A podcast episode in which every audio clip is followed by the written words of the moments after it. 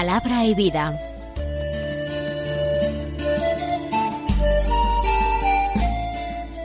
Con el padre Manuel Horta, desde Sevilla.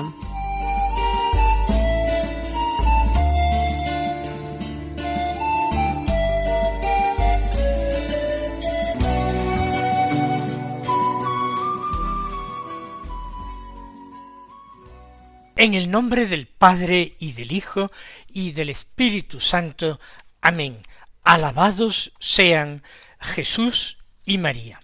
Muy buenos días, queridos amigos, oyentes de Radio María y seguidores del programa Palabra y Vida. Hoy es el lunes de la vigésimo quinta semana del tiempo ordinario. Este lunes es 20 de septiembre. La Iglesia celebra la memoria de los santos Andrés Kim Taegong, Pablo Chong, Assange y sus compañeros, todos ellos mártires de Corea. Estas persecuciones en la península de Corea comenzaron casi a poco de entrar el Evangelio en el siglo XVI, pero particularmente en el siglo XIX hubo ciento tres mártires, que son los que precisamente hoy celebramos. Andrés Kim y Pablo Chong eran coreanos. Andrés Kim nació en 1821 y eh, se hizo sacerdote. Fue el primer coreano en recibir el orden sacerdotal, el presbiterado, en 1821 cuarenta y cinco, a la edad de tan solo veinticuatro años. En el año 1846, es decir, solamente el año siguiente, con veinticinco años, fue martirizado en Seúl. Y así otros muchos coreanos, sacerdotes, laicos, en su mayoría, que dieron testimonio de su fe y con su sangre fueron semilla de nuevos cristianos. Vamos ahora a escuchar la palabra de Dios. Durante varias semanas hemos escuchado y meditado con la primera lectura de la palabra de Dios de la misa, en concreto la carta de San Pablo a los colosenses cuya lectura comenzó precisamente el día 1 de septiembre, y después con la carta primera de San Pablo a Timoteo. Ahora, como primera lectura, se leerá durante varios días el libro de Esdras del Antiguo Testamento, y después algunos profetas menores, Ageo, Zacarías, nosotros a partir de este lunes vamos a retomar la meditación del Evangelio. Comenzamos también hace varias semanas la lectura del Evangelio según San Lucas. Y vamos a tomarla ahora como la meditación diaria, el Evangelio de San Lucas, y cuando la meditación sea más corta, porque el texto o la reflexión en sí sea más corta, pues entonces acudiremos a la primera lectura de la misa, esta lectura del Antiguo Testamento que se proclamará durante las primeras semanas. Dicho lo cual, hoy en el Evangelio de San Lucas, como Evangelio de la misa, se dé del capítulo octavo solo tres versículos. Un texto muy corto, los versículos 16, 17 y 18, que dicen así. En aquel tiempo dijo Jesús al gentío, Nadie que ha encendido una lámpara la tapa con una vasija o la mete debajo de la cama, sino que la pone en el candelero para que los que entren vean la luz. Pues nada hay oculto que no llegue a descubrirse, ni nada secreto que no llegue a saberse y hacerse público. Mirad pues cómo oís, pues al que tiene se le dará, y al que no tiene se le quitará hasta lo que cree tener. Estas palabras, que son enseñanzas de nuestro Señor Jesucristo en el Evangelio, a algunos les parecen un tanto misteriosas y yo comprendo que se pueden prestar a diferentes interpretaciones. Pero nosotros, fieles a nuestra costumbre, vamos a tratar de interpretarlas en un sentido sencillo y en la medida de lo posible apegados al primer sentido que es el literal. Luego podremos buscar un sentido simbólico o alegórico y en definitiva terminar en un sentido espiritual, un sentido que nos ayude en el combate cristiano de cada día. Comienza el texto diciendo que estas enseñanzas de Jesús son dadas al gentío. Si recuerdan ustedes el Evangelio de ayer domingo, las enseñanzas que impartía el Señor eran dadas exclusivamente a sus apóstoles, que les seguían por un recorrido por Galilea en el que Jesús quería mantenerse de incógnito, sin que nadie se enterara que estaba atravesando Galilea para poder así tener más tiempo que dedicar a la enseñanza particular a los apóstoles, poder tener una mayor intimidad con ellos. Hoy, en este Evangelio que no es de San Marcos, sino de San Lucas, es todo lo contrario. Aquí no son sólo los apóstoles, ni los discípulos en general, sino que San Lucas hace referencia al gentío, a la multitud. Las enseñanzas de Jesús son también para esa multitud, que es anónima para nosotros, pero que para Dios no hay nunca multitudes anónimas, sino que Él nos conoce a cada uno de nosotros por nuestro nombre y apellidos. El Señor tiene controlados hasta los cabellos de nuestra cabeza y no permite que caiga uno solo de los cabellos de nuestra cabeza sin que Él lo autorice y lo sepa. Hasta los cabellos de nuestra cabeza tenemos contados por Dios. Porque nos ama, porque somos importantes para Él, porque nunca somos un anónimo, un personaje anónimo, hijos queridos por el bautismo. Pues Jesús se dirige al gentío, pero no para impartir enseñanzas de segundo nivel, enseñanzas más sencillas, más fáciles, más aceptables, de ninguna manera. Jesús va a manifestar una extraordinaria coherencia en todas sus enseñanzas. Y frente a esto tenemos que precavernos, porque a veces desde eh, los sacerdotes en la iglesia hasta los catequistas seglares, hasta cualquier padre o madre cristiano, trata de simplificar las enseñanzas de Cristo, omitiendo aquellas que saben que pueden ser peor recibidas por los que las escuchan. El catequista que olvida, entre comillas digo olvida, dar ciertas enseñanzas del Señor, porque hoy no son populares, porque van en contra de la opinión de la gente, y temen enfrentarse con las opiniones de la gente y manifestar una doctrina que no es en absoluto políticamente correcta. Y lo hacen los catequistas, y lo hacemos nosotros, cuando hablamos de Dios y cuando hablamos de sus enseñanzas. Nos callamos modificamos, dulcificamos la enseñanza de Cristo. Quizás pensamos hacer un favor a Cristo Jesús, al Maestro con mayúsculas. Queremos más aceptable su doctrina, que sea más aceptable. Y como el Señor parece que no tuvo ese tacto, no tuvo esa prudencia, no tuvo esa diplomacia, pues nosotros sí la tenemos. No, cuando Jesús enseña al gentío, enseña con la misma claridad, con la misma rotundidad, con la misma radicalidad y exigencia que cuando habla a sus apóstoles en particular.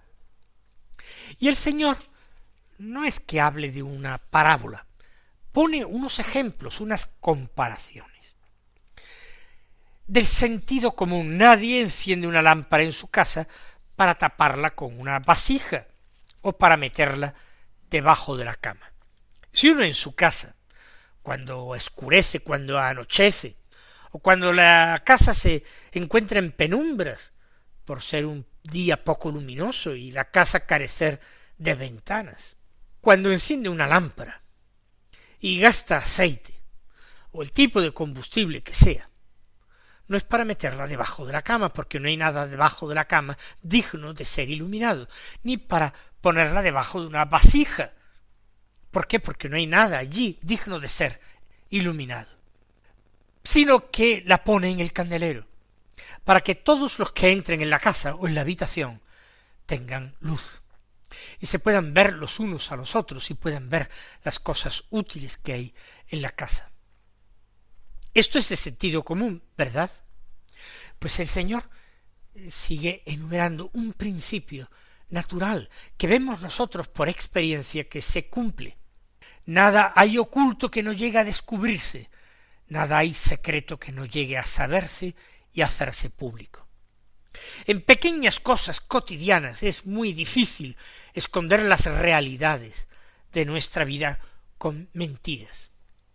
El dicho popular o refrán dice que antes se pilla a un mentiroso que a un cojo.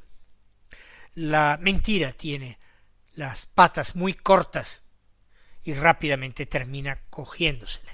Antes o después. Sí, ya sabemos que hay secretos y secretos de la historia, secretos escondidos, hasta esos a veces siglos más tarde llegan a descubrirse. Y si no, tenemos el sitio de la gran manifestación, el juicio final, donde todo secreto, todo lo oculto será puesto de manifiesto a la luz de Dios.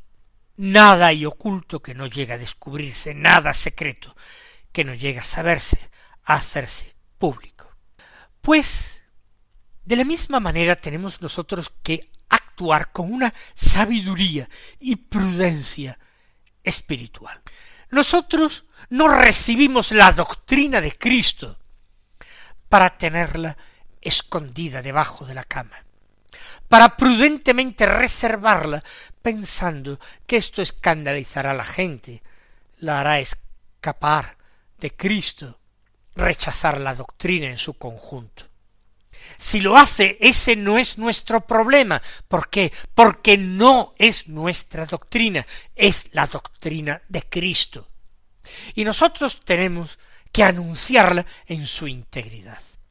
Si somos pastores de la Iglesia, con una responsabilidad gravísima de no ocultar, de no disimular la enseñanza de Cristo, ni mucho menos interpretarla de tal manera que la vaciemos de contenido para amoldarla a los gustos de la época, a las modas de nuestro tiempo. Ni mucho menos. Si hubieran actuado así los mártires de todas las épocas, no hubieran encontrado la muerte, si hubieran querido amoldarse a las creencias, a las opiniones aceptables de su época, pero ellos anunciaron el Evangelio en su integridad y arrostraron las iras de los poderosos o de las multitudes del pueblo. No, si nosotros hemos recibido la luz de la fe, si hemos recibido encendida la lámpara de la doctrina cristiana. La pureza del Evangelio es para transmitirla de la misma manera que nosotros la recibimos o la descubrimos un día porque el Señor tuvo misericordia y fue el Espíritu Santo, él mismo, nuestro catequista. No pensemos que podamos mantener oculto algo que finalmente ha de llegar a saberse. Actuemos con lógica cristiana, con coherencia cristiana. Seamos verdaderamente sabios según el Evangelio. ¿Por qué? Porque si no actuamos así, si actuamos movidos por una prudencia humana, por unos temores mundanos, entonces puede ser que incluso lo que nosotros teníamos, poco y disminuido como era, lo terminemos perdiendo. Por eso el Señor en el último versículo del Evangelio que hemos proclamado dice, Mirad pues cómo oís. ¿Cómo oís el qué? ¿Cómo oís el Evangelio? ¿Cómo escucháis la palabra de Dios que se os proclama? Se os proclama en la misa de cada domingo o de cada día, se os proclama a través de las ondas de Radio María, se os proclama a través de los buenos libros, se os proclama al oído o desde los púlpitos, se os proclama desde la voz interior que resuena en vuestro corazón. Mirad cómo oís esta doctrina, cómo oís este Evangelio. Pues al que tiene, al que recibe y tiene y multiplica distribuyendo y sembrando esta doctrina cristiana sin complejos, se le dará, se le dará más, pero al que no tiene, porque lo oculta, porque lo disimula como lámpara que tras ser encendida se oculta dentro de una vasija o debajo de una cama. Al que no tiene, se le quitará, hasta lo que cree tener. La doctrina del Evangelio o se acepta en su integridad o se termina perdiendo en su totalidad. Recuerden esto y pidan al Señor hoy particularmente, esta coherencia cristiana que nos permite ser valientes frente al mundo, dando testimonio de nuestra fe, aunque ese testimonio sea difícil como el que dieron los mártires.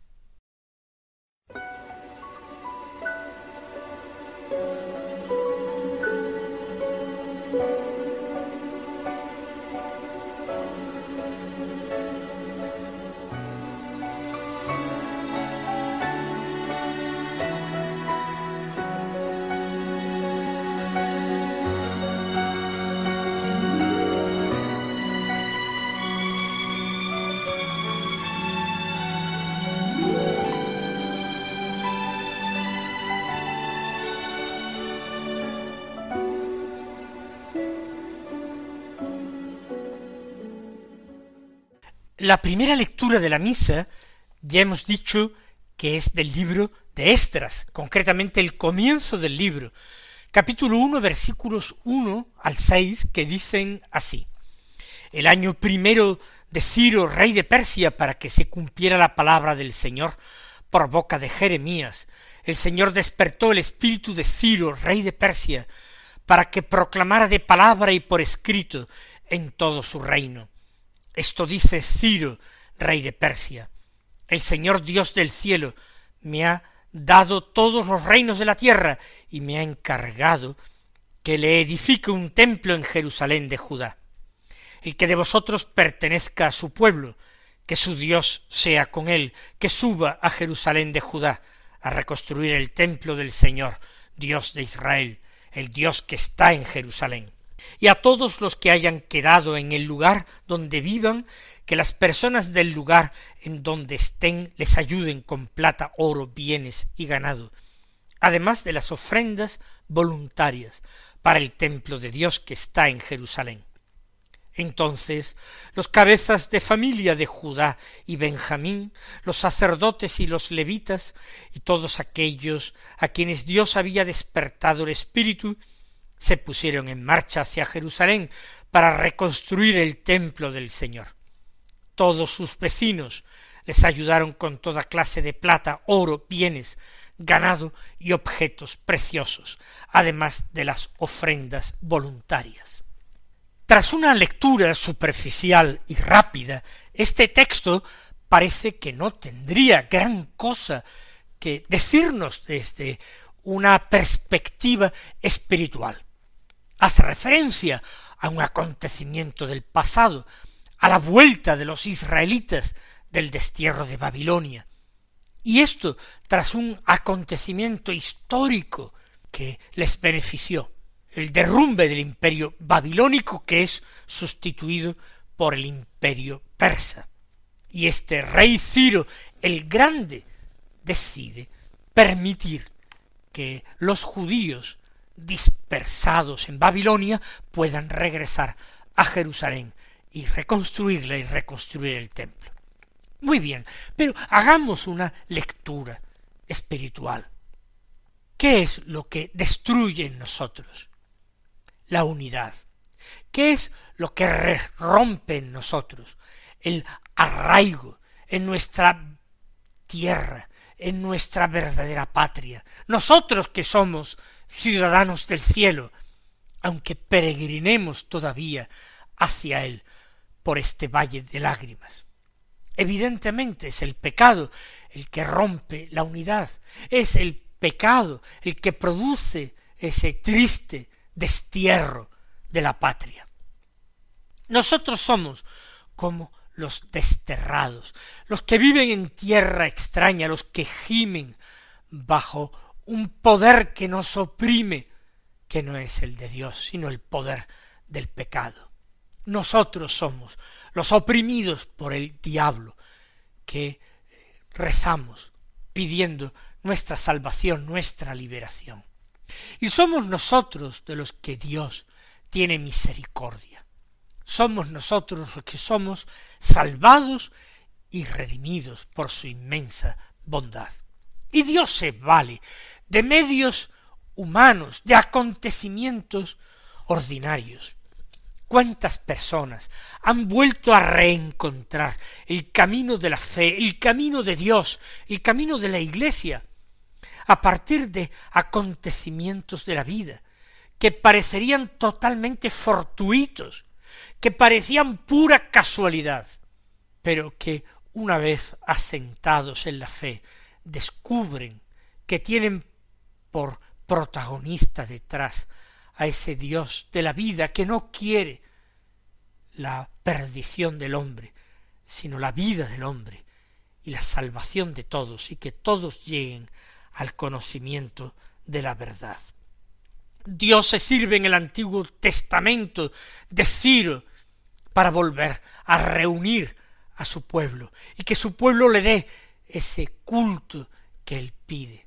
Un culto que sí se tributa en Jerusalén, pero prefigura el culto en espíritu y en verdad que un día sus fieles habrán de tributarle.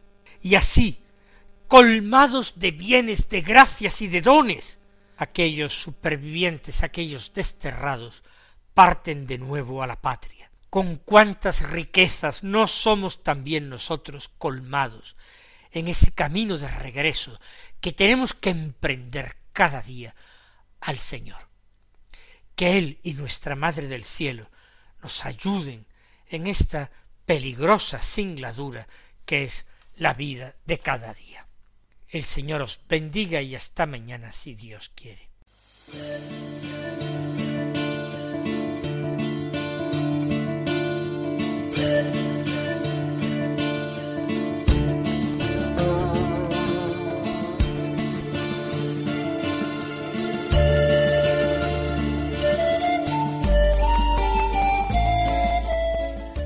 Concluye Palabra y Vida, un programa dirigido desde Sevilla por el padre Manuel Horta.